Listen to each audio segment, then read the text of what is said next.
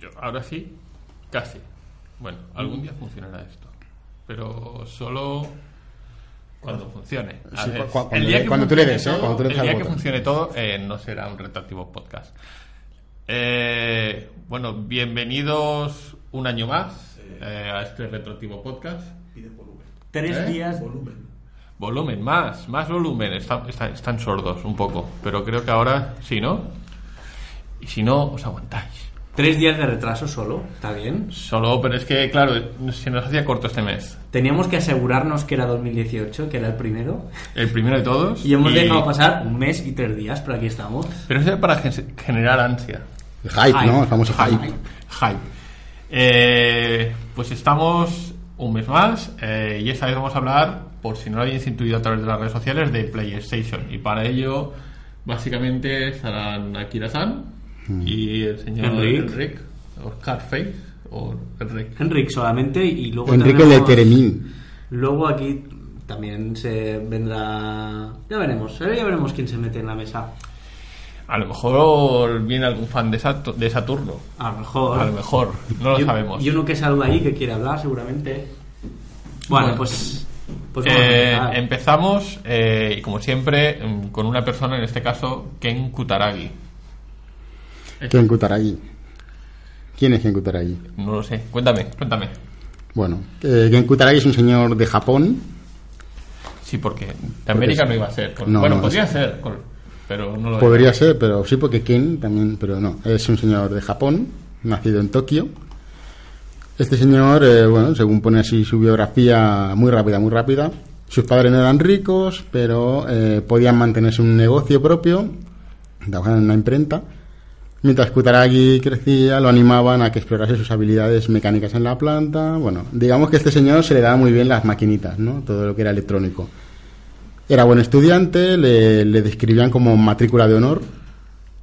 Eh, Kutaragi le encantaba desmontar sus juguetes para saber cómo funcionaban. Pero desmontar y luego volver a montar, o se Sí, sí, sí, sí, Porque sí, yo sí, los sí, desmontar lo. Yo los desmontaba para ver cómo funcionaban, pero nunca más volvían a estar. Pero es que tú no eres japonés. Claro, es la ahí diferencia. Estaba, ahí estaba.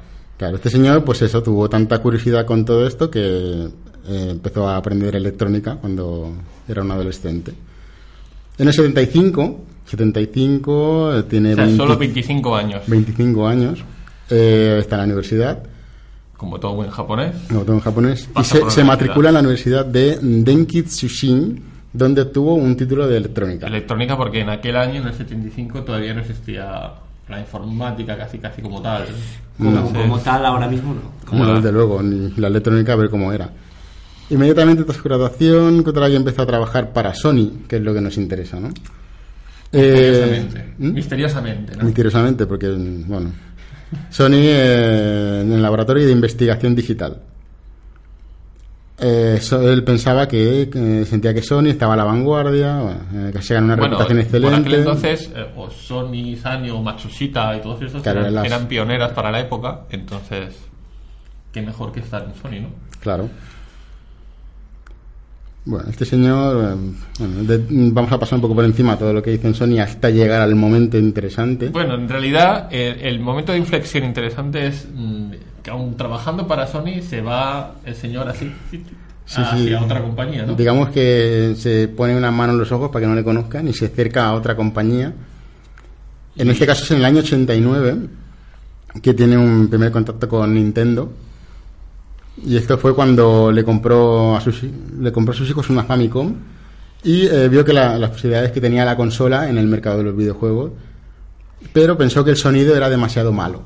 Era demasiado, esos pitidos eh, estridentes me molestan en el Bueno, oído. por aquel entonces todo era generado, teníamos el- las, las ondas cuadradas de la Game Boy y, todo- y poquita cosa más. Claro. O sea, hasta que Bueno, entonces lo normal era eso, los pitiditos. Claro, pero él dijo que podía, esto podía mejorarse. Entonces se acercó un día a Nintendo y les propuso un chip de sonido mejor. Recordemos que este señor trabaja en Sony. Y Pero todo esto de la mano de Sony, ¿no? Oficial. no, en realidad no. En realidad lo hizo un poco de Strangis. Un japonés no era, ¿eh? Bueno, no sé qué decir. Era muy arriesgado, ¿eh? porque Sí, sí. Casi, se, casi se juega el puesto de trabajo. De hecho, Sí. por el resultado de este chip, casi casi lo, lo despiden. Mm. Bueno, Pero pero, el bueno. resultado fue interesante. Fue el, el chip SP, SPC 700 que lo diseñó él mismo, en silencio, como hemos dicho, y eso hacía que la Super Nintendo tuviera un sonido, eh, digamos, bastante superior a lo, que, a lo que era la media en aquel momento. No dejaba de ser un chip de sonido en el cual tú programabas la- las, el, el funcionamiento, la, digamos, la música no se, se componía fuera, pero luego la tienes que programar en el chip para que funcionara, o sea, para ecualizarla, porque la música no, no, no permitía grabación en FM ni nada de esto, ni sonido digital, todo era pues ahí metido en código. Eran pulsos y ya está. Exacto, pero Más- programado. Más altos, más bajos, pero... Que no sé qué. Estoy oyendo un ruido, pero no es un ruido del SPC 7000. No. sino hay un No, porque ruido si no, no habría ruido. Exacto, no sé dónde se oye, pero no sé si lo están oyendo, pero yo lo oigo. Yo no lo oigo, No sé si bueno. Ahora, ahora se ha parado. Vale. Ahora está parado. eso es cuando hablamos. No, no. Hay algo que está fallando. Pero bueno, así que si oís mal, decidlo por el chat porque Hmm. podría ser. Vale, el caso es que eh, de ahí sacó una pequeña ventaja y es que para programar bien en este chip se sacó un kit de desarrollo hecho por Sony, así que de cierta manera. Pero eso no quita que cuando los, los, los- dueños de Sony se enteraron de que este señor, que era un trabajador suyo, empezó a hacer algo para una otra compañía sin que ellos lo supieran, pues le echaron una bronca que, como ha dicho Enrique, estuvo a punto de jugarse el puesto de trabajo. Y menos mal que no lo hizo. Nos vamos al año 90. Super Nintendo está por ahí en proceso. Bueno, Super Nintendo lo partía en el 90. Bueno, en 90, mm, digamos que estaba empezando. Bueno, pero que era, era uno de los estandartes de las consolas. Estaba Sí, Sega sí, sí. y Nintendo. Sí. O sea, no había más. Bueno, de hecho, ya hemos hablado de la Sega y hemos hablado de la Nintendo, o sea que esto. Toca, toca ahí los temas. Es Toca- que están aguantando por ahí alguien que lo están aguantando así con el retén, porque, pero ya llegará, ya llegará. Bueno, el caso es que cuando Nintendo y Sega eh, estuvieron planificando hacer un CD-ROM para la Super Nintendo y eh, no, la cosa no llegó a buen puerto. No tuvieron, había ciertos resquemores, había una otra compañía por atrás haciéndole cosquillas a la Nintendo también, así que se quedaron un poquito colgados los de Sony. Bueno, aquí dice que, que habéis apuntado que tenía proyectado numerosos juegos como un nuevo Chrono Trigger o Super Mario Hombre, ten Wacky en cuenta World. que se pasaban del cartucho, que la memoria era limitada, a un CD donde podían expandir un poco más. Entonces ahí ya sí podían meter pistas de CD en audio, podían hacer una serie de cosas que hasta entonces no les permitían la Super Claro. Nintendo. Pero a eso Nintendo no le convencía por el hecho del propio formato CD por ser pirateable. Entonces, Bueno, ellos, eso, querían, eso- eso es un, un tema peliagudo. ellos querían hacer un formato propio de CD que luego se vería en la, en la GameCube. Pero en por aquel entonces no estaban convencidos del CD. No sé. Bueno, igualmente, intentan desarrollar esta consola híbrida. O, De hecho, existen prototipos. existen prototipos. De hecho, si- que es cartucho y además. Sí. Si sois un poco frikis de todo el tema de modificaciones y tal, hay un señor llamado Ben Heck que está por YouTube. Es un ingeniero de la leche que le, le enviaron una versión de la máquina esta rota, o no sé si la compró. Y la arregló y la hizo funcionar. Y bueno, vio que era una Super Nintendo normal y corriente, pero con un lector de CDs. Bueno, hay por ahí una versión que viene con un cartucho que es capaz de cargar juegos de ROMs de Super Nintendo en el CD también. Bueno, eso ya no lo he visto. Búscalo. Pero bueno, es interesante ver que se creó algo, aunque se, se salió el año pasado, hace dos años, salió hace poco. A ver, esa gente que está Es que te- escuchando el propio podcast desde un móvil, por favor, que no tenemos, público y hacen cosas raras. ¿Veis por qué hay que hacerlo grabado? Porque así no hay público. A tomar por culo. Es que no sé por qué los invitamos. Sí, es que de, es que de verdad, ¿eh? Bueno. El caso es que no fue bien, porque Nintendo no estaba de acuerdo con el tema de los CDs. De hecho, fijaos que hasta, hasta la época de GameCube no sacaron un soporte digital óptico. Y siguieron con el Pasó por cartucho, la Nintendo 64, que era cartucho, y Exacto. cartucho, y cartucho. cartucho, que así le salió la jugada. Bueno, pasamos al año 91, donde sucede la, la traición de Philips. Nintendo firma un acuerdo con Philips para que se le desarrolle la unidad de CD. Y a Sony le mandan a freír monas. Philips, bueno, crea la CDI, eh, crean juegos súper buenos de Mario y Zelda gracias a, un- a unas denuncias que hubo, que espero que algún día hablemos de todo esto. Bueno, Bueno, habían- CDI, bueno, Sí, habían firmado un acuerdo con Nintendo para poder utilizar eh, a, a- a los personajes de Mario y a, y a los de Zelda. Entonces ellos pues hicieron esos, eh, esos juegos infames. Que mejor no recordarlo mucho. Bueno, es que el CDI también está, era una, un un invento de Philips para, para revolucionar el entretenimiento en casa. Pero ahí sí les quedo. Yo lo, yo lo, yo lo vi ese CDI porque lo, lo teníamos en el cole, en la sala de proyecciones y lo usaban para ver películas en vídeo CD. O sea, qué vergüenza usar un CDI para eso. era, eh, fue el, el Dragon's Lair que salió para CDI. Sí, el Dragon Lair. Que era lo único que... El juegazo de Don Blood del año 80 y 89, si no recuerdo Y creo que luego 86. salió otro de. Lupin también. Sí. También. Así en no lo CDI. conozco. Bueno, buscarlo. es- Bueno, era de la época del Castillo de Cagliostro, ¿no? Sí, de sí. los 80 y muchos. Bueno, eh, como Sony queda bastante escaldada, pero coge experiencia con este tema, un poquito como lo que hace Microsoft luego con Sega, en Dreamcast. Dice, pues ahora es el momento de, ya que Nintendo nos ha ninguneado, pues vamos a hacer nuestra propia marca. De hecho, la Super Nintendo CD se iba a llamar Super Nintendo PlayStation. Y como ya no iban a usar Super Nintendo, pues dijeron, pues PlayStation. Pero ponemos Sony PlayStation y dijeron, "Pff, a lo mejor queda redundante, ¿no? Pues, pues PlayStation. Venga. De hecho, el proyecto cuando estaba en desarrollo se llamó PlayStation X, se abreviaba PSX y de ahí las siglas que hoy en día se siguen usando porque es más cómodo escribir PSX que PlayStation. En el año 91, en la Tokyo International Electronic Show, Sony presenta su prototipo de PlayStation, consola compatible con cartucho. Este es el prototipo este que comentábamos. En el 92 se rompe la cuerda. Es que me habéis repetido el guion. Bueno. No, no te pongas tiquismiquis. si es que si es que no se puede dejar a los becarios trabajar hoy. Bueno, en el año 93 nace Sony Computer Entertainment, la rama de Bueno, Sony que se encarga de la parte de ocio electrónico de, y de, de De videojuegos, Sony, vamos. sí. Se crea PlayStation. Ahí había... Vale. Se reúnen para hacer un, Básicamente lo que máquina del futuro. eran eh, todo el mundo optaba, Saturn incluida, por el mundo de las 2D, o sea, siempre era 2D, y Sony decide apostar por el 3D. Sí. De hecho, el, el problema que hubo aquí, que no sé si luego lo, lo podíamos comentar un poco más, es que mientras Sega quería continuar con lo que había, mejorando lo presente, Sony prefirió arriesgarse a lo nuevo, a las, a las tres dimensiones. Entonces, cuando Sony presentó su idea, Sega llevaba muy avanzada la Sega Saturn. Entonces ya no podían empezar a, deshacer cosas. Entonces fue cuando, de última hora, hicieron el tema de meterle 3D al procesador de la Saturn. no sé qué. Se fue a carajo porque no pudieron. Pero Sony iba con una ventaja y es que su consola era peor, pero podía mover 3D. Entonces, de ahí es un poco la, Bueno, de hecho, y que El- el rollo que con las demos esas que decías, oh, el dinosaurio. El dinosaurio, la el manta, hombre- el sí, ma- sí. La manta, el hombre viejo, todas esas No, el hombre viejo es de PlayStation 2. Ah, ¿de PlayStation 2? Vale. Bueno, No, el, el- dinosaurio sí. Sí, el dinosaurio y la manta son de PlayStation Vale. 1. Son las dos primeras demos que hubo. En Europa, al menos. Vale. Es, es- el- de hecho, la idea de PlayStation la propuso Kutaragi. Y Sony se le puso bastante en contra porque este señor venía de, de la, de la sucursal de música de Sony Music, porque él es ingeniero de sonido en principio. Entonces, eh, verano de 93, la compañía vio finalmente el bueno, era viable. a lo mejor le dijeron, bueno, déjalo hacer, ya veremos si esto sale o no, pero déjalo. Déjalo, déjalo, pobrecito. Déjalo. déjalo y al final funcionó. Sí, no, de hecho fue muy bien. Eh, eh, eh, eh. Vale, llegamos a, a la importancia ya. E3, la Electronic Entertainment Expo del año 95, que fue la primera E3. Se celebra en Los Ángeles del 11 al 13 de mayo del año 95.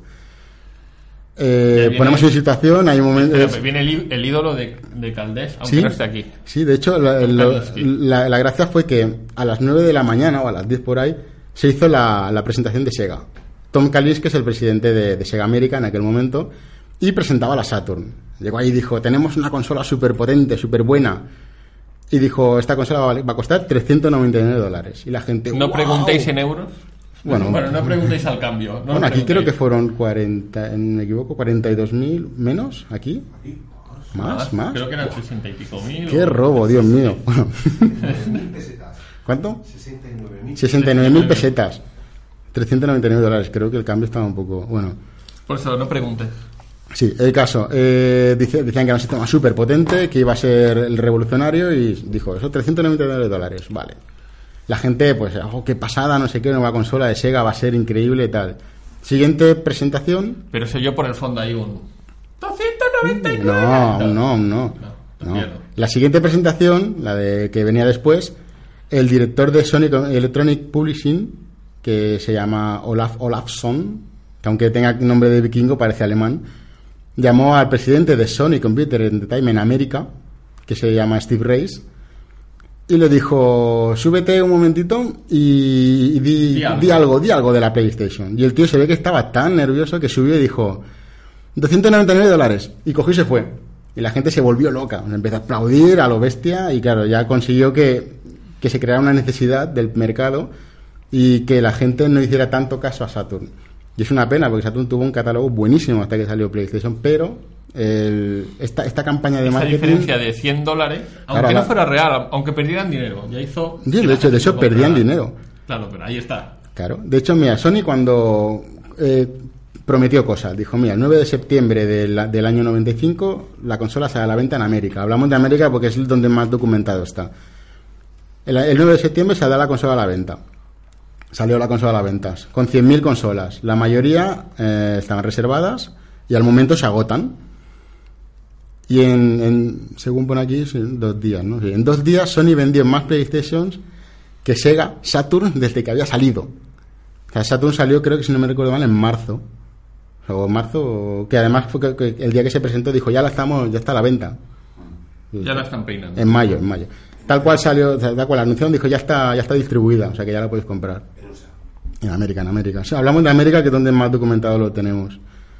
Es lo que tiene Internet y los libros. Em, sí, la consola a final del año 95 llevaba ya 800.000 consolas vendidas y Sega reportó que llevaba 400.000 vendidas. O sea, lo, du- lo duplicó en la mitad de meses. Se ve que la campaña de marketing El- fue tan bestia. Y el factor precio. El factor precio, la campaña de marketing y sobre todo el catálogo que sacaron a la venta. O sea, prometieron un montón de juegos. Sony prometió el, cuando saliera la consola el primer mes 15 juegos y se cumplieron. Y a final de año 50 y salieron 55 juegos a final de año. O sea, Sony lo hizo muy bien. Hombre, la, la cuestión era usurparles parte del mercado. Claro, aparte de que A- la, a estrategia, coste- la estrategia de distribución es espectacular Claro. porque pusieron el- los royalties súper bajos. Claro, ese es el método de, de- de introducirse en el mercado, decir, vamos a coparlo, da igual, vamos a perder dinero, pero la gente tendrá nuestra consola y acabará comprando nuestros juegos. De hecho, Sony, pensó en el modelo de voy a perder dinero con la consola porque lo voy a recuperar en juegos. Y de hecho lo hizo. Con cada consola perdía dinero, pero recuperaba en juegos. Un poco lo que llegó a hacer Sega sin querer, por querer adaptarse a lo que hacía Sony. Y Sega, el problema es que luego no vendía tantos juegos. Entonces eh, empezó no a tener muchos problemas que, bueno, ya lo comentamos en su día y tal. Bueno, volvemos a, Nos a remitimos al, al podcast de hace unos años. De hace mucho tiempo, sí. De Saturn. lo Donde estaba. Saturnino y Caldés, los dos con pelo, hace mucho tiempo ya. Ahí la que Ah, me espera luego. Bueno, Vale. eh, el caso. eh, cosas que hizo bien Sony. Hizo bien la distribución, hizo bien eh, el, el- royalties. el montón de, el montón de pactos que hizo con, con todas las desarrolladoras. Que la consola no llevaba ni un año y tenían más de, más de 100 desarrolladoras haciendo juegos para ellos. O sea, Era una barbaridad. Los royalties, 10 dólares por juego. Ellos ponían la distribución de los CD, la creación, las cajas y todo. Si tú, so- tú solo tenías que pagar 10 dólares por el juego que ibas a hacer. O sea, era una barbaridad, era, era regalado. Ya tenía la distribución. Y tenía- encima, la consola no ha salido a la venta todavía y se distribuye un SDK super óptimo para poder programar hacia esa consola. El Bueno, SDK, super óptimo, super óptimo, Bueno, no. mm, estamos hablando de que, de hecho, lo apunté por aquí, creo que se me ha ido de. Lenguaje C. Eh, Sí, Sí, había unas toolchains, pero era- me- las primeras eran infumables. Mira que pongo pocas cosas en el guion y me la habéis quitado. No, mira, el desarrollador, el, el director de. que me hubiera gustado tener el nombre aquí, porque lo tenía puesto. El director de la. de entre otros juegos, en los, en los NBA Jam, que es uno de los juegos que salió. de los primeros que salió para la consola también.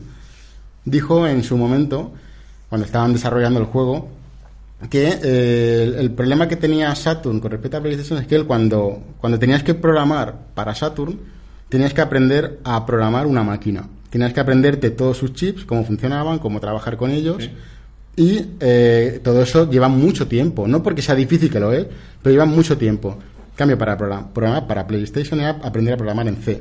Programar en C es mucho, mucho más La productivo, ventaja- la ventaja mucho más fácil y más rápido. La ventaja es que como no cobraban por el kit de desarrollo, hubo gente que se lo descargó y acabaron mejorando las propias librerías también de Sony. Ahí estaba la ventaja.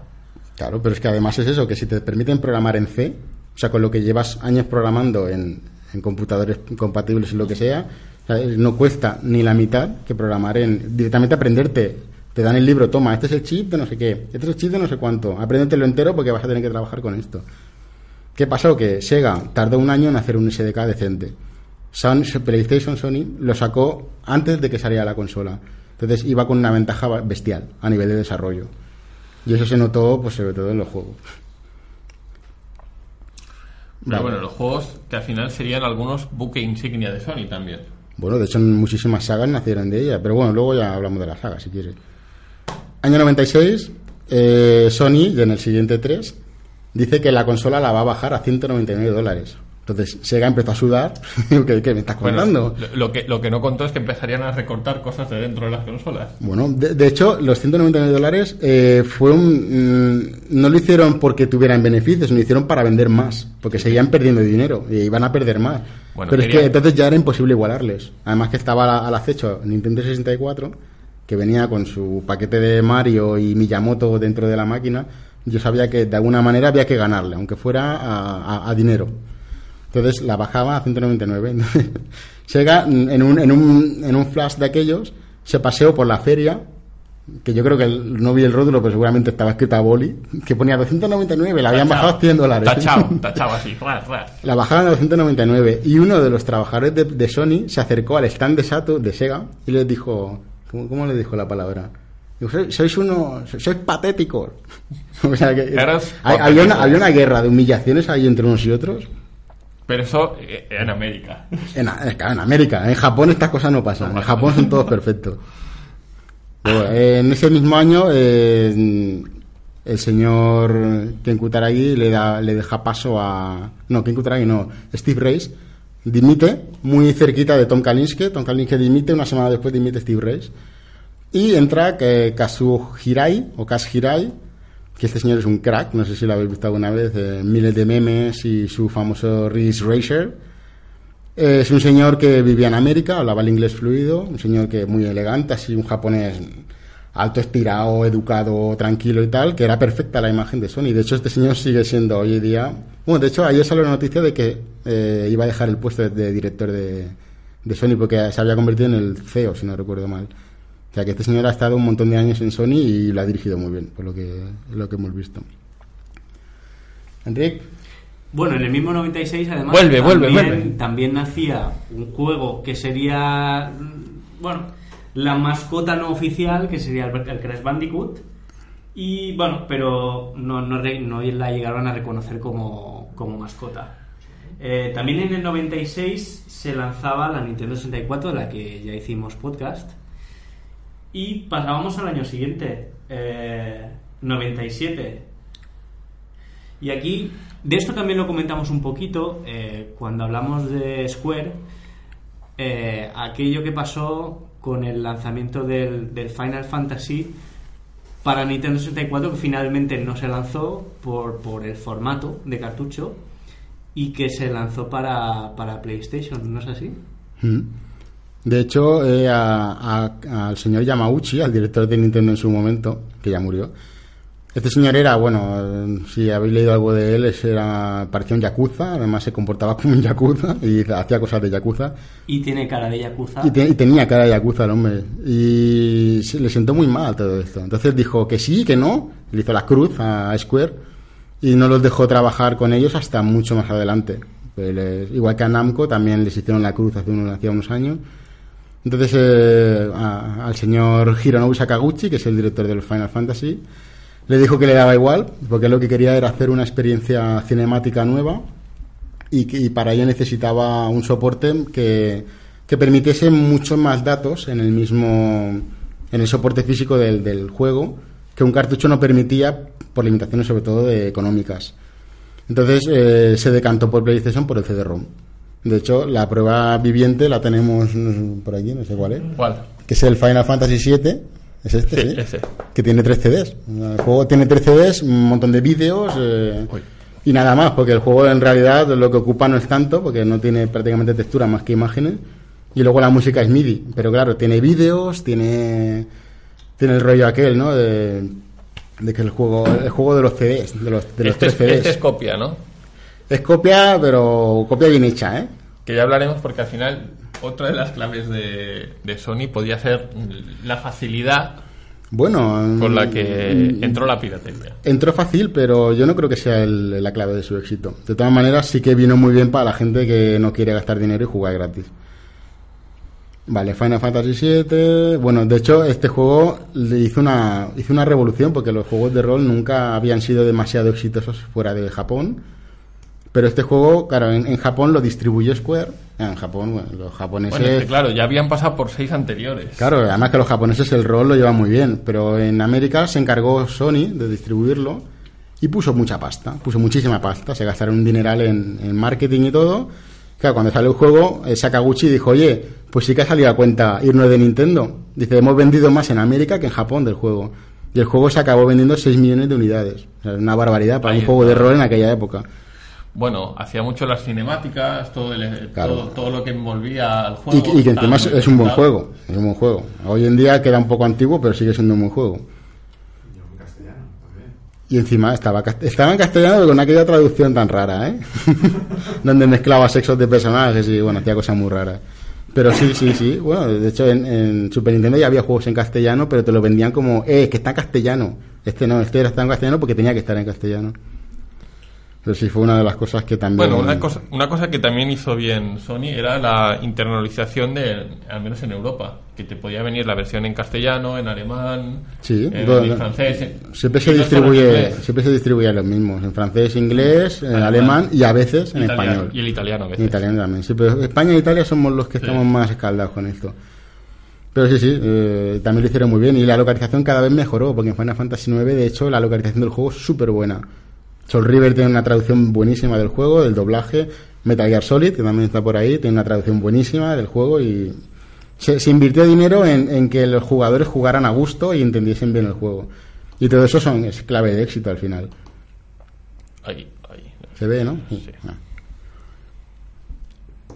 Vale, eh, hablamos de, hemos hablado de los beneficios. eh, sí, la consola, otra cosa que tenía muy buena era la, era la arquitectura interna, que no hemos hablado de ella, tenemos que haber hablado antes. La arquitectura interna lo que tiene es que tiene una CPU, una única CPU, que también se encarga de la geometría. A diferencia, no por comparar, pero a diferencia de Saturn, que tiene varios, varias arquitecturas que trabajan en paralelo, a las cuales tienes que darles instrucciones indirectamente una a otra, y se hacía muy complicado. De hecho, el propio Yu Suzuki, cuando estaba programando el Daytona USA, el primer juego que hizo de, de Saturn de Daytona, dice que le costó infiernos man- lidiar con aquello. Vamos a invitar a Saturnino ¿Qué- para. Eso iba a decir, ¿quieres, ¿quieres entrar al trapo? Digo, a la conversación. entra, entra. Que tus fans, allende los mares, allende la península y parte del Asia te están reclamando. Pero solo puedes decir cosas buenas, ¿eh?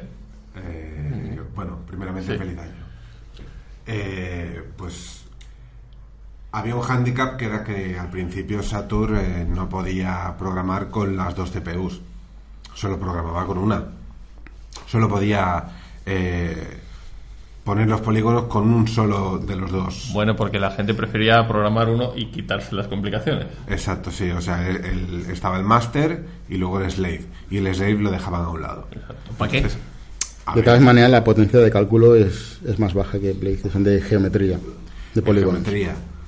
Bueno, A ver, que se nota, ¿eh? pero es porque se diseñó más para hacer una consola mm, sacando los arcades y, y haciéndolos mm, prácticamente pixel perfect. Sí, contando con que se programara también para la placa Titan, por ejemplo, ¿no? Hecho, era muy parecida la arquitectura. Era idéntica. Igual que, igual que con que Chihiro, no, Chihiro, no, Naomi con, con Dreamcast, Sí, muy tenía- parecidas. tenía la- Siempre se ha ido un poco... La mitad de RAM, pero sí, era muy parecida. Eh, de todas maneras, bueno, eh, el- la CPU que tenía la PlayStation ya tenía 6 años de antigüedad, ¿eh? O sea, era prácticamente retro, era un R3000. Eh, estamos hablando de un chip del 88. Lo que pasa que en el 88 eh, era un chip eh, para estaciones de trabajo, eh, un chip profesional. Evidentemente con el tiempo, como pasa Bueno, hoy en día, eh, además estaba también pensado una parte en 3D, ¿no? Porque estaba Era- era- por SGI, que ya hablamos que viene Sí, era podcast. Silicon Graphics, sí, eh, licenciada por LSI y todo esto. Eh, la cuestión es que ya era un chip que no era actual y que era perfecto para... Da igual. Sí, sí, sí, sí, sí, sí. Pasa igual hoy en día. O sea, si tú coges, un, no sé, un- una consola actual tiene a lo mejor 8 núcleos, pero esos 8 núcleos tienen una tecnología de hace, pues, 6 años también. Bueno, pero eso es una parte de los costes. Claro, o sea, lo multiplicas por 8 y tú dices, pues mira, tengo una CPU relativamente decente. Bueno, es que si, si hablamos de consolas, siempre van un paso detrás de lo que es la tecnología. O sea, Claro, los- claro, claro. La, la PlayStation 4 mismo o Xbox siempre van un poquito detrás. Un ordenador de hace 3 años, 2, 3 años, Sí, 4. sí. Pero bueno, también es por eso, por los costes, porque si no, las consolas valdrían 3.000 dólares.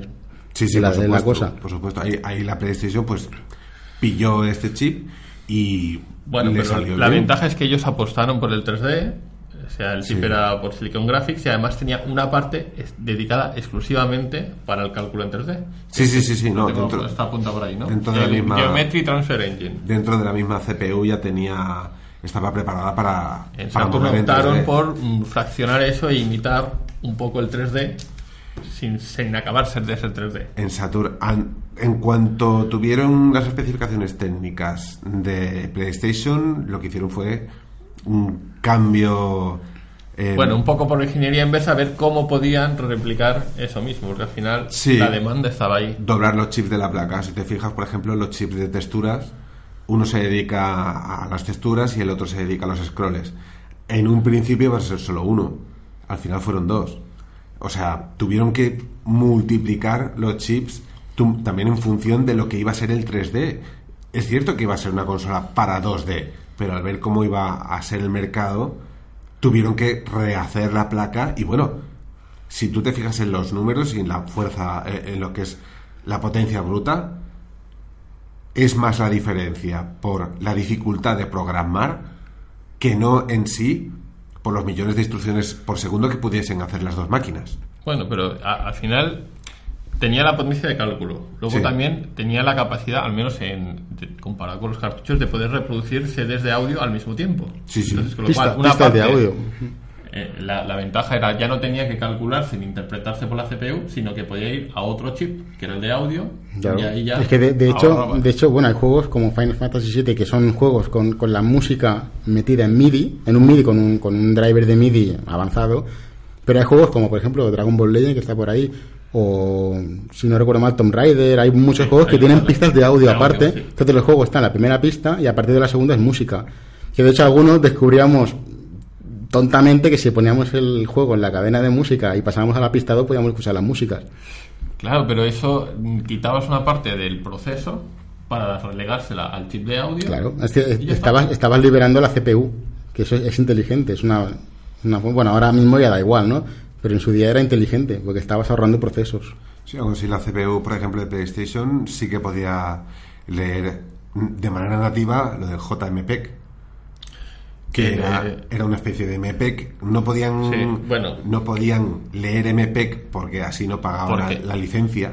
Y porque también, porque era la velocidad del CD no daba como para la transferencia tan alta. Bueno, mm, cuidado porque en la segunda. Bueno, salió, eh, eso está apuntado por ahí, creo Ahí que está. salió la versión roja, La que, era, bueno. que era con 2X de velocidad, y esa sí debía poder. Sí, pero mm, en Asia, que fue el único mercado que la, la sacaron, sí que salió la, la PlayStation Video CD. ¿Sí? Sí, sí. Que Bueno, porque allí si no tenías video CD no te comías un torrao. Sí, bueno, sobre todo. De hecho hay un montón de versiones de GameCube y tal que tenían video CD solo Sí. para el mercado asiático. Es curioso que el botón de reset, eh, bueno, era para cambiar del modo juego al modo. Eran dos circuiterías y ya está. Sí, pero, o sea, en vez de tener un reset, era para cambiar modo juego o modo vi- video CD.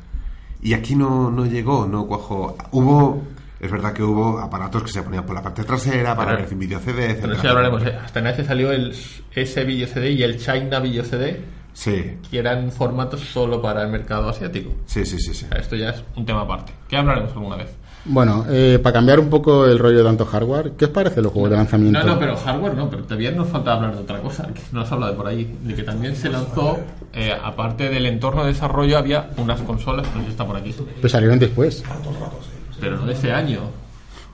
¿Te refieres a las, a las cosas de desarrollo? y esto? Exacto, la Yarus. Pues salieron después, ¿no? Yaros salió después.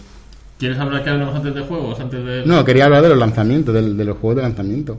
Que Ah, me claro, parecen, venga, me parecen venga, interesantes. No, a ver, ¿qué, qué os parecen? Háblanos. A mí los Sí, juegos de, lanzamiento, por ejemplo, siempre en la época era un juego de lucha, un juego de coches. O sea, tanto en Sega Saturn como en PlayStation era lo que en aquel momento se demostró que más o menos era lo que atraía a la gente, más o menos. Por ejemplo, en Sega Saturn fue el Virtua Fighter y la Daytona USA. Aquí fue el Tekken Bueno, y el. No, que el Tekken no, el, el Toshinden, Toshinden, Toshinden. Bueno, Toshinden, Tekken y Racer. Es que Tekken... Es que al Bueno. final los lanzamientos eran dependiendo del mercado. En Asia necesitas un juego de rol y, y aventuras gráficas y alguno más sí, de lucha. sí. En América, evidentemente, seguramente un juego de rugby, NF Sports o hockey o Sí. alguno por el estilo. Sí. Y aquí era más de lucha o de coches. Sí. De hecho, es así, el mercado es así. de hecho casi lo has clavado, porque en Japón uno de los, de los juegos fue un Parodius, luego fue un- uno de Mahjong, dos de Mahjong, mejor dicho, un Ray Racer. No, Ma- Mahjong siempre tiene que haber de el- hasta el Neo Geo de Mahjong. Eh, un Re-Racer, eh, bueno, los otros no sé ni cuáles son. Neketsu Oyako, Tama, Crane Cracker. Eso ya no es un juego de lucha 2D. ¿Sí? Sí. Un Señor de Zulo lucha, nos, nos dice que Neketsu Oyako es un juego de lucha. Vale, pues mira, no lo sabía.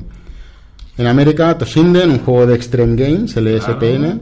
El Kiliak de Blood, que es de acción. eh, Un NBA, o sea, básquet, El Raiden tenis, Project. bueno, el Raiden plataformas porque debía ser un estudio americano, entonces Rayman, que por cierto, vaya juegazo cuando Sí, salió, ¿eh? Vaya susto de- después de venir de, de las consolas de 16 bits ver eso. O sea, era increíble, eran dibujos animados.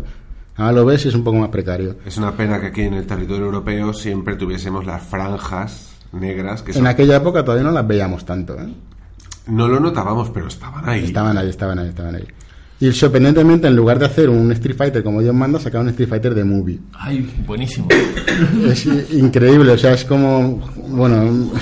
Bueno, pero debía, porque claro, tan esto duro. debía ser un tema de licencias. A ver, cu- cuidado que el juego jugablemente es, es muy agradecido, ¿eh? Otra cosa es visualmente el, el- estupor que da. Pero bueno, Bueno, y en Europa teníamos los heredados de todos los estudios de Psygnosis y estudios europeos que para algo Sony compró. claro, y bueno, de, hecho, Londres. de hecho, me parecen titulazos. Y que hay otro podcast por ahí de Psygnosis que hablamos de esto. Lo- a ver, lo- los, más llamativos fueron Clear the Blood, Battle Arena Toshinden, el Jumping Flash, que es el del conejo este en primera persona. Ese también era, muy- era raro. Era muy raro, pero no está mal, ¿eh? Era muy bueno, hay tres. Sí. Eh, Jumping Flash 1, 2 y 3. Y son súper jugables y muy buenos, la verdad. Y eso que me acuerdo que hay gente que decía que no iban a jugar A ver, y luego se lo pasaron antes que yo. Yo, yo lo único que. yo lo único que quitaría del catálogo es el 3 de Lemmings. Yo lo siento mucho, lo probé y no me gustó nada. Bueno. Re-Racer y por supuesto Wipeout. Que ahí lo tienes. Sí, aquí está. Wipeout es un juegazo. En estas cajas europeas que El simulador de velocidad de Bueno, hay que hablar que las cajas, o sea, también el formato de cajas es diferente. O sea, este formato de cajas, el europeo, Sí, pero de eso, de eso quería hablar. japonés. Quería hablar de eso porque hay el de varios. cartón, no, No, hay va- de japoneses hay varios. Bueno. Estos dos son japoneses, por ejemplo. Uno es de caja gruesa, como los europeos, pero este es de caja fina. sí, como Mejor. base como el de Saturn. Bueno, Saturn japonés. Es como el de los discos de música. Sí, sea, o sea, Aquí- el espacio primaba. Pero los de PlayStation de América eran ya. eran enormes. eran grandes, de ¿eh? hormigón armado. Pero eran buenísimos. Aquí en Europa, nada más ver la caja del juego es que se rompe. Se rompe, Sí. se cae y se parte en mil pedazos. La versión americana aguanta todo, la versión japonesa aguanta todo. Aquí en Europa es que siempre tenemos, Porque era el barato. pero siempre tenemos lo peor. El juego un 17%, un 17% más lento que el americano. Esas franjas horribles con el juego deformado. Y encima, Bueno, cajas y este que tienes el. Tekken es de plástico, pero había unos de cartón. Sí, el eh, Tekken 1 venía en caja de cartón. sí, Made in England. Exacto, aquí dices, ya. un invento eh, horrible. Bueno. De, te ponía Made in De- England y tú decías, vale, está hecho en Inglaterra, ¿de acuerdo? Mm, ¿Y por qué está en cartón? Y luego veías las esquinas eh, que empezaban a roerse, ¿no? Y decías, por Dios, pero ¿por qué cartón casi prefiere la versión de plástico que se rompe? Acababas dejando esa, esa caja, comprando una caja de CDs y traspasando el contenido. Sí. Porque al final muchos no venían ni con instrucciones.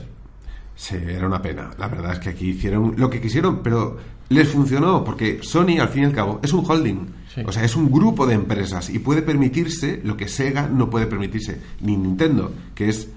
eh, Sega y Nintendo son empresas que se supone que viven exclusivamente o casi exclusivamente de videojuegos. Sony no. Sony tiene un montón de marca blanca, de un montón de otros productos, y si no le va bien una de sus divisiones, con las ganancias de las demás, las cubre O las acaba cerrando. o las acaba cerrando. Pero si ve que tiene mercado, la va a cubrir. Sí. Entonces no tiene ningún problema en hacer borrón y cuenta nueva y dejar a los demás en la cuneta. Bueno, de hecho, por eso, bueno, es- eso ya da como para otro podcast. Luego ya algo que no se plantearon el resto, que era la retrocompatibilidad. Más Bueno, adelante. sí, pero es a partir de la siguiente pero eso a partir de la siguiente. Sí, Que que- Esto ya será otro podcast. Sí, porque es año 2000, está dentro de la franja límite del ahí. No, no sé si llegaremos o lo haremos, pero está ahí. Sí, pues de momento no se habló de ello. Pero bueno, la, consola bueno, tuvo un montón hablemos, de versiones Hablemos de, los abaratamientos del Avatar. De, Del Avatar. Sí. de la, la serie, porque así como siempre en Super Nintendo y Mega Drive, bueno, eran básicamente una versión y ya está. Claro. Bueno, en Super Nintendo hay revisiones, ¿eh? Bueno, revisiones, pero minor, que se le llama, ¿no? Sí, a ver, por, por fuera fue la mini Sí. luego, pero... Aquí no, aquí dijeron, primero vamos a recortar, que nos salga más barata, luego la hacemos más pequeña, luego la hacemos más compacta, luego más así, más allá, y acaban saliendo un montón de versiones. Bueno, de hecho, la primera versión de PlayStation fue un fallo de diseño. Porque pusieron el lector arriba, estaba muy cerca de la fuente de alimentación ¿Y con el calorcito, pues había Bueno, problemas. Fallo de diseño o esperar que se compraran una segunda versión los que sabían comprar la primera. Pues vaya usted a saber.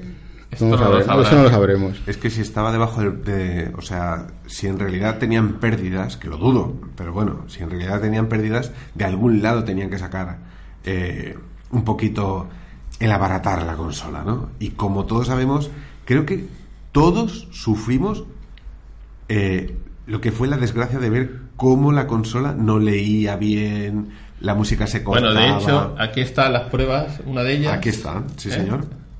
A ver si lo veis, un momento. Aquí, un lector que murió. Sí, murió. Porque al principio eran de plastiquete. Bueno, no, había una versión de cromo y otras de plastiquete. Sí. Las de plastiquete, evidentemente. Cuidado que el motor se mueve y todo. Dale, dale. Es increíble. O sea, si no falla la lente, falla el motor, que se ponía unas revoluciones increíbles. O sea, al final, o lo mandabas al servicio técnico o, o no, no había remedio. O te comprabas otra. Porque es que es, es un lector que sí o sí va a fallar. Un, un tiempo de vida muy limitado. Al cabo de un año y pico empezaba a fallar. Fue Bueno, pero son las revisiones. Entonces, de la primera, del error de posicionamiento del lector de láser, lanzan el, eh, bueno, o el SSH, el 5000, la serie 5000, ¿no? Sí, no, pero la primera tenía tres puertos de, de salida de vídeo y audio en RCA Sí, detrás. RCA Sí. Y, un ex, y un extra, además. Sí. Un RF y la versión japonesa Super Video. ¿Qué pasó? Que la siguiente revisión todo eso fuera. ¿Por qué? Porque ya salía por el, el, el puerto especial que tenía, Claro. se suponía. Tienen un puerto de vídeo, el Sí. puerto de serie para el cable Link, para jugar con varias consolas, por ejemplo, el Gran Turismo, o Destruction Derby, también era de los más famosos, Wipeout. y el Wipeout. Y luego también el puerto paralelo, que se usó más bien poquito. Bueno, que estaba ahí por si acaso querían ah, poner algo abajo o, o poner algo... Bueno, se empleaba para el Action Replay, pero poca cosa más. Sí, pero claro, ese aparato no era oficial. Bueno, pero estaba ahí. Estaba ahí, de hecho, en, en en posteriores revisiones se retiró también el puerto paralelo. Aquí tendríamos el cable SCART, que era el Que también hay podcast, sí. Sí, no, pero quiero decir que era el que permitía que la gente sufridora que tenía suficiente dinero como para poderse comprar una consola japonesa pudiera verlo en color en una televisión. depende. Si el SCART era eh, RCA, no se veía en color. No, tenía no. que ser SCART RGB. Sí, sí, Importante. por supuesto, por supuesto. Y la tele tenía que aceptar sincronía en DSC, que si no tampoco se veía. A no ser que tuviese el PAL Converter. Que entonces se convertía el juego a PAL, Se convertía a juego 50 hercios. a PAL. Y encima la salida era de antena. Bueno, mm, podías tenerlo por el, el clásico, el... Sí, era, era un asco. Era un Sí, asco. Era, era un mal invento.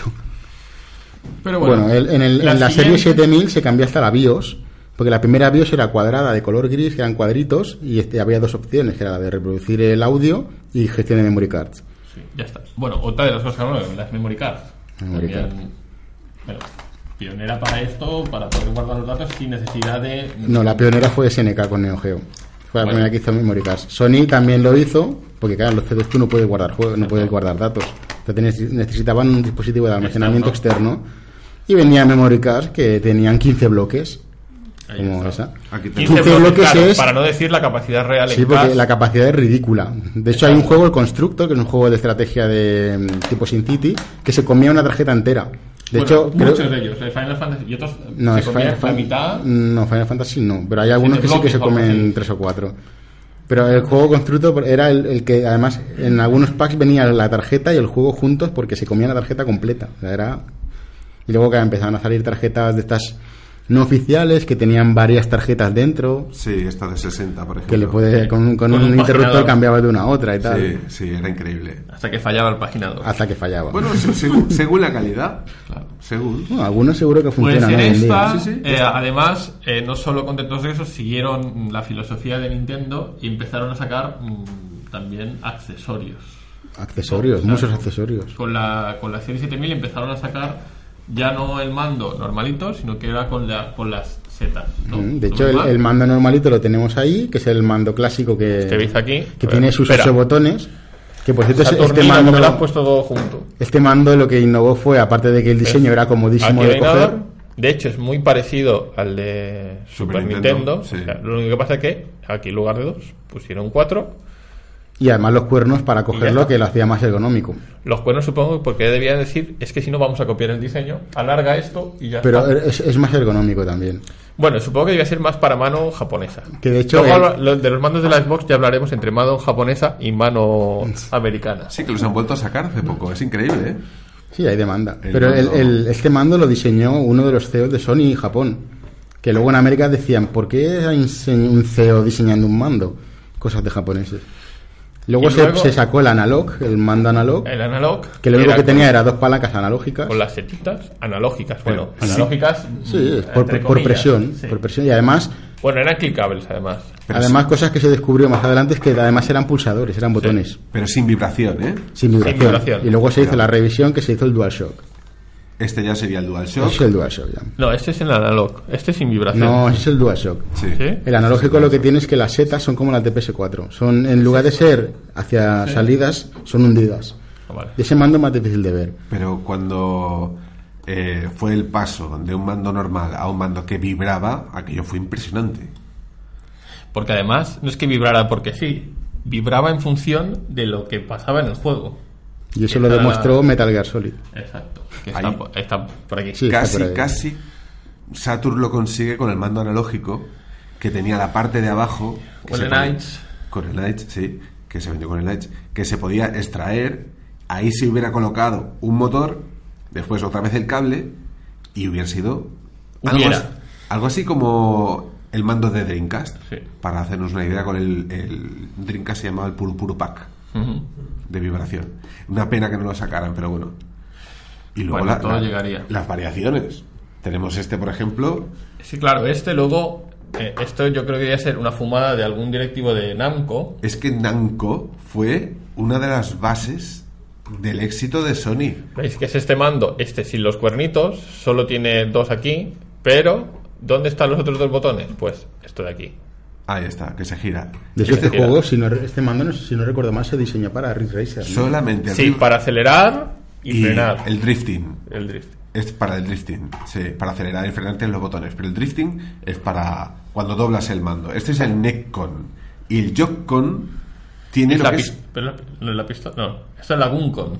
La Guncon es la pistola. La Guncon es la pistola. Sí, la pistola este es el, el. Neckcon. Y el Jock-Con es el que tiene un volante en medio con steering wheel. O sea, tiene un motor entero.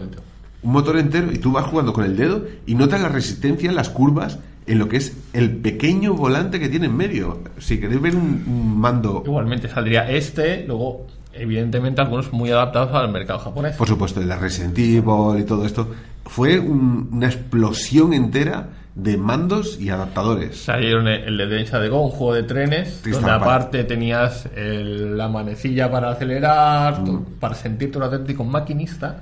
Que estaba también para Saturn. Estaba Saturn. De hecho, tenía los dos conectores. He hecho otro de los juegos eh, de los que salió para el Guitar Freaks, que había una guitarra, que también era una cosa Era innovador total. innovador. Nunca no sé si había. dejó alguno. No, pero lo que iba a comentar es que a- al igual que hubo muchos periféricos para PlayStation, también hubo muchos periféricos que cogían el mando de PlayStation y te lo adaptaban a otro sitio. En el caso ese que hay- que tenemos ahí son USBs para el ordenador, para poder usar el mando de PlayStation en ordenador, que que tenías que poner un driver aparte, tal y cual, y por fin podíamos jugar con mandos que no fueran Sidewinder ni palanquita de Microsoft y poder jugar a los juegos de, de PC con un mando de, de PlayStation. Y fue el mando, el, digamos, el mando más demandado y más convertido a, a otras máquinas. De hecho, hay- creo que hay conversores para prácticamente todas las plataformas, para poder jugar con el mando de PlayStation. Bueno, Por al algo final eh, se basaban en un diseño de Nintendo que funcionaba muy bien. Sí, bueno, la cruceta mm, no, no diría que es igual de Bueno, la bu- es, cruceta- es- es igual de buena o incluso mejor que la de Nintendo. Pero la cruceta pasó a un segundo mando cuando salieron las setas. Sí, de hecho muy poca gente la usa hoy en día y es una pena porque sigue siendo una... Pues sí. El Nintendo 64 fue un crimen que no se utilizara.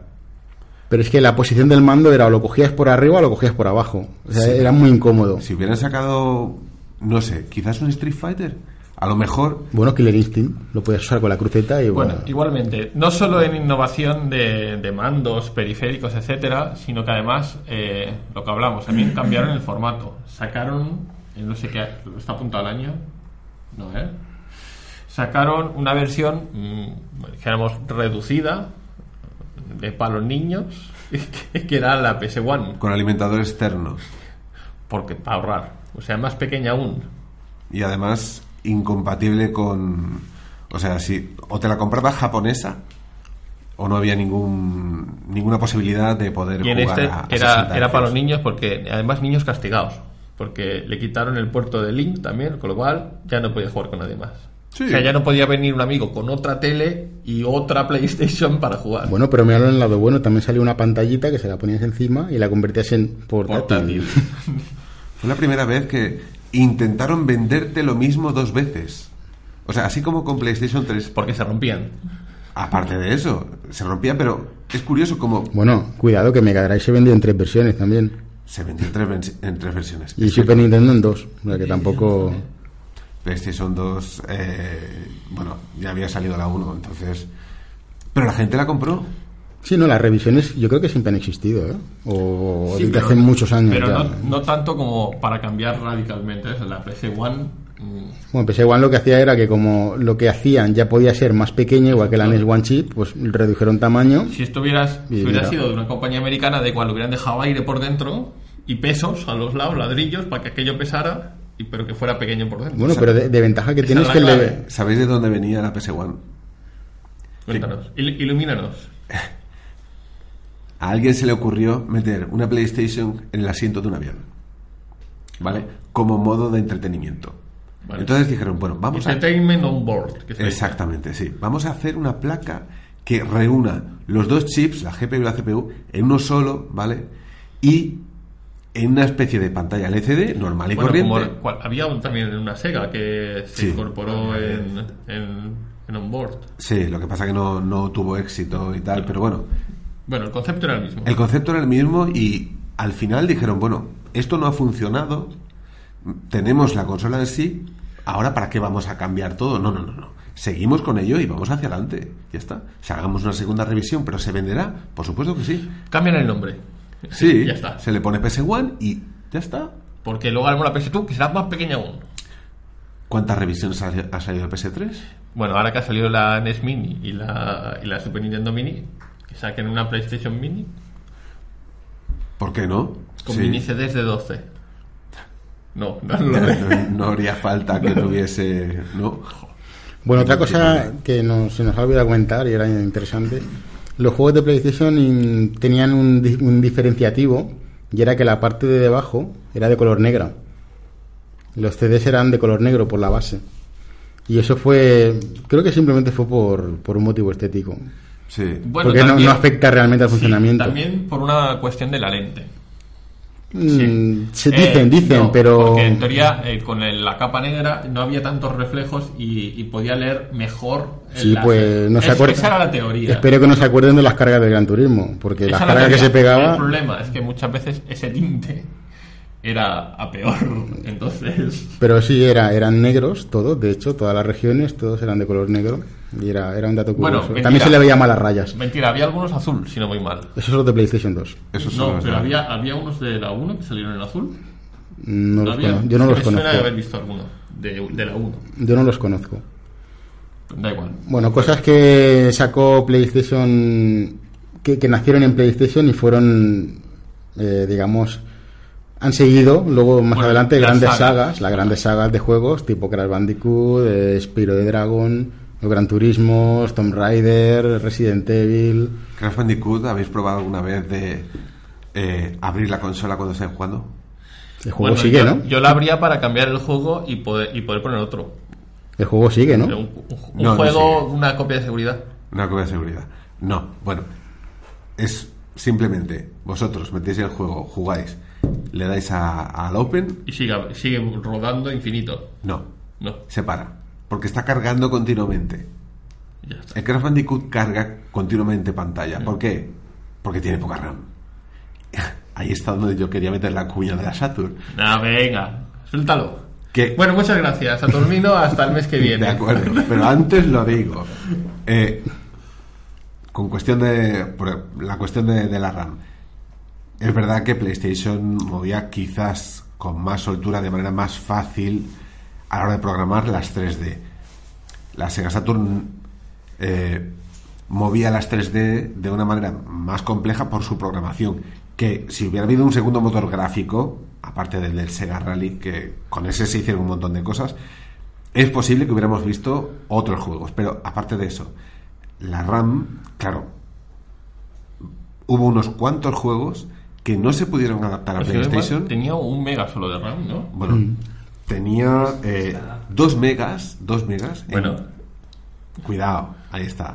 esta es la trampa. Ahí está, son megas, megas o megas, Megabits. megabits, Megabits. ahí está. Pero tenía una característica buena, que eran Edo. Bueno, Es- eran relativamente rápidas. Exactamente, o sea, cualquier PC en aquel momento, en el 94, no montaba Edo para nada.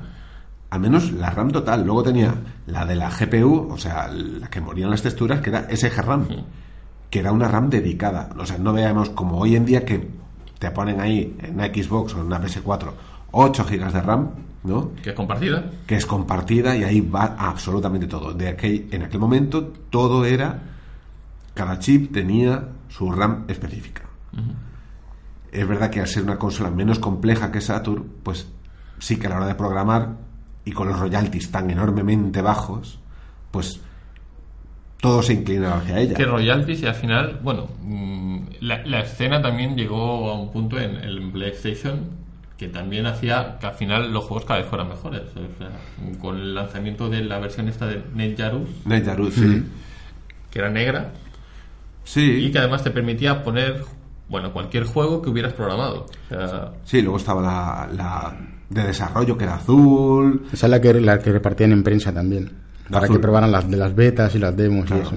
Luego estaba también otra negra que era para eh, el- las 500.000 unidades vendidas como rollo univers- un aniversario. O sea, mm, hubo un montón de colorines. hemos hecho la roja también, que era el lector de 2X, ¿no? O El lector así. era de 2X en sí. Sí. O la otra de 4X. De 4X que no llegó a cuajar y no acabó de salir.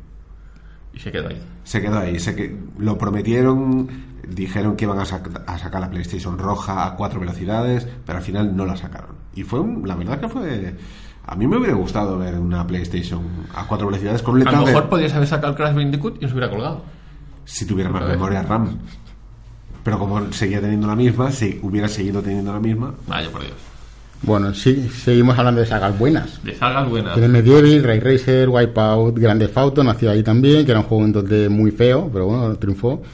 Rayman, Tekken, Outwall, los Apes Odyssey, eh, Driver, todos los Tony Hawk, que también lo han comentado por el chat. Eh, Legacy of Kane, los, los Soul River y el anterior, y luego los que vinieron luego. Los Suicoden, Parasite, Silent Hill, etcétera. Bueno, y todos, bueno, el, el- lo que es el Survival Error. Survival Error de Enric, están ahí. Que nació, bueno, nació básicamente en, en PlayStation. Aunque los, saliera una lo- versión para los- PC. los 3D tipo Resident Sí. Evil, sí, porque además em, no solo nacieron grandes sagas, sino que se empezaron a reconocer grandes artistas. Porque tenemos a Shinji Mikami, que es el, el papá de los Resident Evil, de Resident Evil, etcétera, etcétera. Bueno, tenemos Bioha- a- Biohazard. en Japón. Tenemos a Hideki Kamiya, que es el que el papá de Resident Evil 2, que además es el papá de Okami, Beautiful Joe y los juegos que han salido luego de Clover. Tenemos a Hide- eh, ¿cómo se llamaba? El de Gran Turismo, que- no, no me acuerdo el nombre. Bueno, es igual. Tenemos a Hideo Kojima con Metal Gear, que ahí fue donde despuntó. Bueno, pero eso es lo que hablábamos. Al final, la, la plataforma permitía eh, artistas, tanto músicos como artistas gráficos. Mm. Permitía más creatividad a la hora de hacer eh, arte. Ya hemos hablado, por eso, Mm. por eso tenemos los Final Fantasy. Bueno, y hemos hablado de estos compositores, de Taragi, Claro, etcétera, teníamos etcétera. Nobuo Uematsu, Yasunori Mitsuya, tenemos un montón. De hecho, Y artistas El, porque eh, luego permitía por meter vídeos, por ejemplo. Mm. Con lo cual ya. eh, y la música sinfónica, que también se agradecía mucho eso, de donde veníamos. Fue una conjunción entre royalties extremadamente baratos, eh, unas APIs, bueno, unas herramientas de programación relativamente fáciles Bueno, Sí, y sí. el precio. Y talento. no, la verdad es. El no, talento- yo Da- creo da- que es- daba- daban mucha facilidad No. para que la gente pudiera No, imaginar y no, crear. Pero eso no les daba trabas para inventar cosas y probar. O Mm. sea, si tú ponías como Nintendo royalties muy altos, Sí. lanzar un juego que no sabías si se iba a vender. O sea, tenías que ser una EA o una. Exacto, entonces era una- un estudio pequeño, grande. pues hay que pagar poco. Vamos a probar a hacer un juego de, de miedo. A ver, por ejemplo. Y además otra de, la- de lo bueno que tuvo PlayStation es que gracias al lanzamiento, por ejemplo, de Final Fantasy, empezaban a salir RPGs de la- debajo de las piedras y salieron auténticas obras de arte. bueno, de hecho, no es que salieran, es que llegaron a Europa. y a sí, América. sí, bueno, llegaron, pero se hicieron muchísimos RPGs. ¿eh? Es- eh, creo que es mm, de- tiene más que Super Nintendo de RPGs. Tiene, es una barbaridad lo que tiene y de calidad. Bueno, Aquí eh, tenemos detrás Chrono Cross, pero hay un montón de juegos. Square, que era básicamente el impulsor de Claro, de hecho. Square pasó a Sony y dijeron a por todas y sacaron, bueno, Final Fantasy reeditado, los nuevos Final Fantasy, Y todavía siguen. que Xenogears, bueno, salieron un montón de juegos, From Missions, lo que quieras. Background. eh, El Vagrant Story, que es, no es un, es un RPG de Bueno, acción, pero es un juego, es, es- chulísimo. sí. Hay un montón de juegos, Final Fantasy Tactics, que no, de hecho, otro problema que tuvimos Tactics es que no hubo muchísimos juegos buenos que no pasaron la frontera de América. Y nos quedamos sin ellos. Por ejemplo, Xenogears, Chrono Cross, eh, Final Fantasy Tactics, eh, no, si no recuerdo, Saga Frontier, creo que llegó alguno. Nos faltaron Valkyrie Profile, nos faltaron un montón de juegos. Xenogears. Falta, faltaron un montón de juegos de calidad que se quedaron en, en América. En Europa siempre somos los últimos. Sí, y además eh, parece No, que en Europa es más arriesgado, parece en- que en les cuesta Europa el más. problema es que tenían que localizarlo. Y ahí se quedaba la traba. Bueno, pero no, no llegaron a ser como Nintendo que obligaba. O sea, era más, Ya, pero- era más permisivos, pero a lo mejor también veían que no era el perfil de juego que a la gente le gustaba. Bueno, cuando digo... Aquí que nos sacaron unos FIFA, un Pro Evolution Soccer. Bueno, no. Y ya estaba. los Pro Evolution tienes algunos en PlayStation y FIFA tienes unos cuantos. Bueno, que- Striker, las- los primeros de Striker, antes de todo esto. Bueno, Win Eleven en Japón. Los, Bueno, los sí. Pro Evolution son Win Eleven. Bueno, Eleven. Pero sí, y también, eh, permíteme que lo diga, eh, PlayStation tiene juegos muy innovadores, muy originales. Por ejemplo, para Pad Rapper, tiene los Bustagroove, tiene los Bishibashi, tiene los, bueno, Guitar Freaks, el Drum Mania, tiene un montón de juegos El originales. Viper también. ¿Cuál? Uno que salías mm, saltando sobre un hilo que era, dependiendo de la Ah, música, el, que el, el, el Beat Ribbon, Beat El Ribbon, Ribbon, eso. que, que ponías tú tu, tu PPC de música Exacto. y él te ecualizaba la plataforma del juego y luego te ibas haciendo, que era dificilísimo. Eso también era un juego muy original. Sí, de hecho es que la gracia era eso, con lo que tú dices, que como era barato hacer, experimentaban. Sí. Salieron cosas como pues, Dragon Ball Legend, que es un juego que no se lo fumaba nadie, o Pues Deep. Ribbon mismo, o yo que sé, el GTA, en GTA que lo juegas y dices, pero ¿esto qué es? Y en América tuvo un éxito brutal. Y era la gracia, era ver juegos diferentes. Y luego joyas como los Tekken o Metal Gear. Tenías un catálogo tan grande, luego eh, Castlevania, Symphony of the Night, que fue una revolución en su día, Metroid- el, el género Metroidvania este, ¿no? Y permitía, o sea, salió tan, tanta, calidad, tanta calidad de catálogo que es que era imposible no- que no te gustara esa consola por una cosa o por otra. No, y aparte que Sony siempre estaba ahí dispuesta a pagar. Me, claro, es, una- es lo que tú has dicho, es una compañía que era tan poderosa, tan grande que le daba igual perder dinero si lo, lo podía ganar de otra manera. ¿Y eh, cómo lo ganaba en este caso? Pues fama, reconocimiento y sobre todo pisar a sus rivales. quedándose el mercado al final. Claro. Hasta Que que no- llegó Microsoft, que era del mismo poder económico y Sí. empezaban a rivalizar a la vez. Pero es verdad que en esta época se comieron el mercado bastante. Por eso bastante. es casi increíble que Nintendo todavía sobreviva. ¿eh? Bueno, Nintendo lo está haciendo muy bien, ¿eh? Y lo ha hecho muy bien siempre Bueno, desde su sí, lado. sí, Porque es- capaz de venderte cartón a precio de oro. y ahora me van a matar. A. Ahora me van a matar. No, pero a ver, eh, el, el- cuidado que lo de Nintendo, eh, bueno, es un off topic, pero lo de Nintendo Labo es, un- es una, es una, vamos, es una barbaridad la, la creatividad que han echado ahí dentro, pero bueno, eso es otra cosa. Nintendo siempre ha ido de su lado y siempre ha tenido su, su forma de hacer las cosas, que Sí. creo que es- está muy bien porque es diferente. Entonces, lo bueno que tiene Nintendo, que también es fuera del tema, es que te da una alternativa a lo que ya hay. Hmm. Así como Sony y, bueno, luego viene Microsoft, sí que querían vender eh, experiencias, eh, videoaventuras o juegos así más de película, Nintendo siempre te ha querido vender otro tipo de, de perfil. Y yo creo que es perfectamente compatible. Y por eso Nintendo existe. ¿Alguien más de los presentes quiere dar unas últimas opiniones? ¿Quién quiere, hablar, quién quiere hablar de la piratería en PlayStation? A ver, ¿cómo funcionaba el swap? Ah. no tengo mucho, pero... Yo creo que más bien hay mucha gente que le da demasiada importancia a a lo que fue las ventas basadas en lo que es la piratería. Pero hay que ver también una cosa, que realmente en la época nadie tenía o muy poca gente tenía un PC con una grabadora para poder hacer copias, etcétera, etcétera. Poca gente. Poca gente, o sea, muy que poca tú gente. conocieras nadie. Pues yo- que yo conociera a nadie, la verdad es que. A ver, eh, entonces, la gente que se dedicaba a vender eso, realmente el precio tampoco era tan bajo en comparación Bueno. con los originales. Unido a que el precio, eh, primero que era muy fácil cambiar el disco porque en las primeras versiones abrías la tapa Y la cambiabas. O incluso entrabas en el modo música, ponías el primero, entras en modo música, abrías la tapa, cambiabas el juego, volvías atrás y aquello funcionaba. Sí, acababas con el lector. eh, acababas con el lector hecho polvo. No, no, o sea, yo lo, yo lo, a ver, con copia de seguridad que tenía, por si acaso, eh, podías entrar en modo música, ponías un CD bueno, Sí. modo música, Sí, sí. abrías la tapa con el CD parado, cambiabas el CD, cerrabas, volvías atrás y aquello no volvía a hacer la comprobación Sí, vale. y arrancaba el juego. Sí, pero no, no se leía la pista de música correspondiente a la que le tocaba. Evidentemente luego buscabas juegos muy parecidos para que aquello funcionara y ya está. Bueno, al final el lector No pasa nada. se iba a estropear igual. Eso pasaba. ¿Y cómo se ponía la consola cuando el lector no funcionaba? Entonces venían el, el, el efecto rotatorio. El Primero efecto, lo ponías así, de lado, Primero de lado, a ver. a ver si aquello, el láser pillaba o no pillaba. Sí, pero con originales. Daba, pero es que Daba daba igual. que tu consola no hubiera tocado nada, ninguna Y luego al final acababa boca abajo. Acababa boca abajo y luego moría. Bueno, luego era la versión de ir con un destornillador a aumentar la potencia del láser. Sí, el potenciómetro. Un cuartito de vuelta, ¿eh? Pero no más, un cuartito. A ojo. A ojo. Una persona que. Cuartito de vuelta. Vale, no he estudiado electrónica, Y pero luego ya sí que se moría. Se morían todos igualmente. La calidad era horrible. En comparación con otras máquinas, por ejemplo, no sé, Pero- la Saturn, eh, era horrible. Pero luego también, aparte del tema de la piratería que estés contando el tema, aparte de las copias de seguridad, también estaba el riesgo de que había que llevar la consola a alguien que te abriera la consola, que te instalara un chip que te permitiera leer esas copias de seguridad.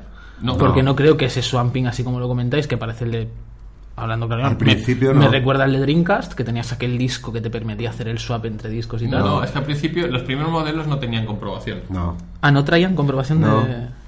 De todas formas, más adelante salió el Swan Magic, que también permitía la admisión de modelos. Claro, lo único que hacía era parar en aquel momento y ya está. Pero al final, eh, las primeras versiones, claro, ahí decían, ¿quién tenía, era eh, la filosofía de Saturnino? ¿Quién va a tener una grabadora SD en su casa? Y dice, pues nadie. dice, pues, ¿para qué lo vamos a comprobar? Hasta que dijeron, coño, pues... Que pues ahora, sí, ya tiene, que ahora ya tiene todo el mundo. que ahora ya tiene todo el mundo. Y dice, pues vamos a hacer que lo comprueben. Bueno, había gente que sí que tenía el dinero, que era un dineral, para comprarse un PC y una grabadora. Pero, ¿quién tenía eso? Muy poca gente. O sea, Además, estaba muy mirado. O sea, que no. Yo, de las 100 millones de consolas que se llegaron Bueno, a igual- vender. igualmente luego eh, se filtraría misteriosamente... Sí, misteriosamente. Misteriosamente se filtraría eh, toda la arquitectura de cómo funcionaba y dónde debía ir un chip para saltarse cierta comprobación. Sí. que era un chip así pequeñito, que era un PIC, que hacía cuatro cosas y ya está. Ahí ya son misterios. ya misterios. misterios sin resolver, pero bueno, no sé. Bueno, realmente ese pick, yo por lo que he estado investigando un poco, básicamente lo que hacía el pick era mm, contestarle a la consola que todos los discos eran buenos. Claro. Y para adentro, ¿no? O sea, así de claro. Mm, Está claro que, que, mm, la popularidad de la consola, al menos desde de lo que yo recuerdo, porque estamos hablando de que de lo que comentamos, ¿no? Había ese riesgo de buscar a alguien relativamente bueno soldando que te abriera una consola, que te colocara ese chip ahí, que hay que recordar, hay que decirlo, el chip, por los pocos que he visto yo, mm, mucho más grande de una moneda de 20 céntimos de hoy en día no era. Y encontrar a alguien relativamente fiable. O sea, yo sé de gente, conozco de casos de gente que ha llegado a comprar, por culpa de una mala soldadura de este tipo de chip, hasta 4 y 5 consolas. y a la quinta encontrar a alguien que le chipeaba bien la consola y a partir de ahí conseguir hacer copias de seguridad. Pues hubiera costado menos comprarte el juego original y ya está. Exactamente, pero claro, luego tienes que mirar el beneficio. Es que tengo el vecino que tiene lo que en aquella época era una multiplexora, una multicopiadora, y me estás dejan- dejando los juegos a 14 euros o 15 euros, cuando el juego nuevo a lo mejor costaba 60, ¿no? Entonces estamos hablando de que, de que me he comprado cinco consolas. A la quinta he conseguido un chip que más o menos funciona de forma estable. Y ahora me doy cuenta de que joder, voy a amortizar en la pasta. en- a base de juegos voy a amortizar lo que me he gastado. Y vas a tener 50 juegos que no, Y voy a no- tener- no vas a jugar nunca, pero bueno. en fin. Pues como pasa hoy en día con Steam, que hay gente que tiene una librería que dice duración de tu librería de Steam, 8000 horas. Me voy a morir antes de jugar en la mitad. ¿No? Bueno, eso en todo caso en el mercado español. El mercado americano y el japonés. En Japón no. En Japón seguramente que no.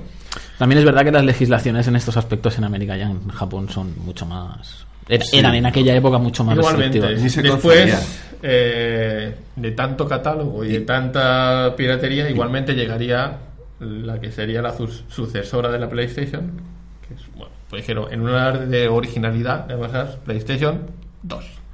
Y ahí cometió los mismos errores que cometieron sus antecesoras.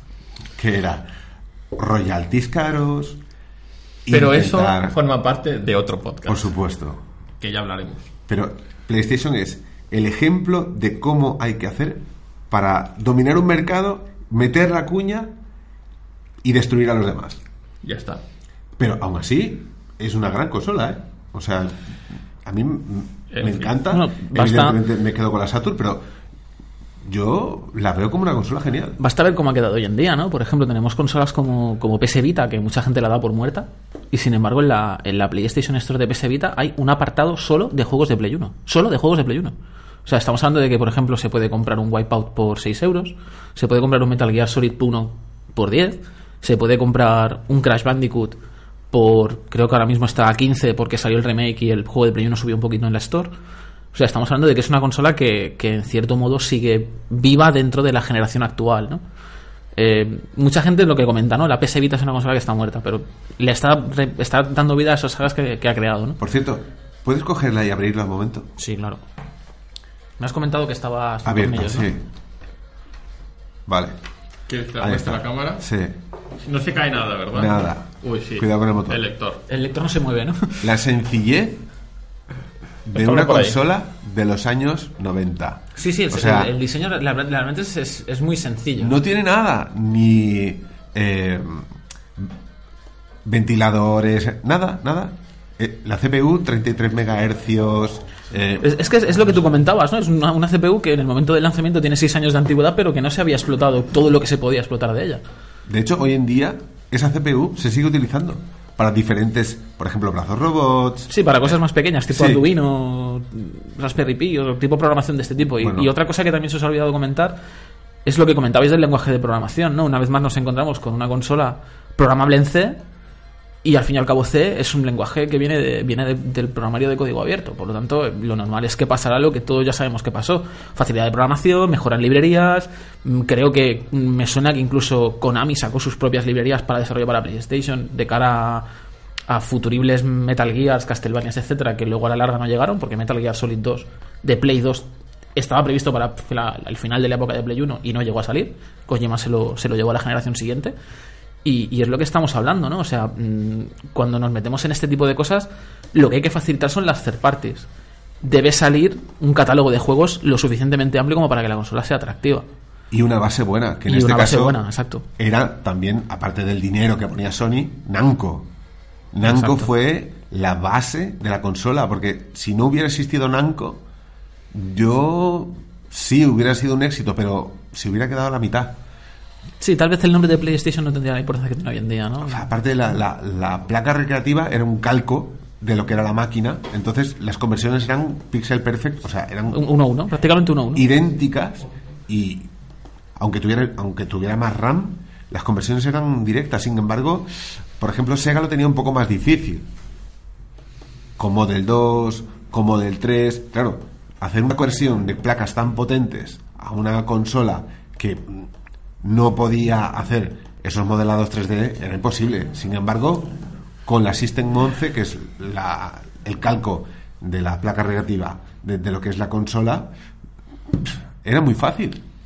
Eso Sí, fue y también una luego, ventaja. y luego otra, otra cuestión que hoy en día está volviendo a pasar o que, o que Nintendo ha mantenido y que no debería haber mantenido desde mi punto de vista es el tema que habéis nombrado hasta la saciedad hoy, ¿no? que es el tema de los royalties. O sea, yo, yo me imagino la cara que debieron tener la- el grupo de directivos de Sony estaban sentados en el E3 en la que se presentó la famosa Super Nintendo PlayStation en el momento en que eh, el señor de Nintendo que hablaba en ese momento dijo sí, y tenemos una con Philips ¿Pero por qué Philips? Porque la patente del CD, del soporte óptico de CD, era 50% de Sony, 50% de Philips. Había que jugar con uno de los dos. Y en este punto, y esto que quiero que quede claro, porque yo me estoy encontrando con muchas conferencias en las que preguntas a niños de cuarto de la ESO cuál es la primera consola que conocéis, y te hablan de esto. No te hablan de Nintendo 64 ni de nada más para atrás. Eh, me llama mucho la atención cuando les comentas este hecho, ¿no? Eh, estamos hablando de que ese momento en el que Nintendo traiciona a Sony hace que hoy en día tengamos el mercado de videojuegos que tenemos. Es la base. Es, el- es- es ese momento, o sea, son- son- es esa conferencia. Es que no hay nada más. A todo el mundo que le guste el retro. Debería, debería tenerlo en cuenta. Esta es una base junto con Sega Saturn y Nintendo 64 para que los que hoy tienen 25 por ahí puedan investigar un poquito más, ¿no? De lo que había antes y todo eso debemos gracias a las máquinas de los años 90. Bueno, igualmente estas reflexiones las aparcamos hasta el mes que viene. ¿Quiere usted, señor Saturnino, saludar? Por supuesto, ¿A sus siempre fans? al. Bueno, siempre tengo un, un especial cariño al Cono Sur. Ahora mismo se están torrando de, de calor, pero bueno, en fin. eh, un gran saludo a, a Latinoamérica y a toda España, por supuesto. Pues ahí, ¿alguien alguna palabra más? ¿Alguien no? Pues nada, señores, eh, hasta el mes que viene, a ver si conseguimos sacar un poco más de tiempo y hablamos de algún tema que otro más raro que de costumbre. Y vemos qué tal sale. Pues nada, señores, eh, en el culo tengo flores.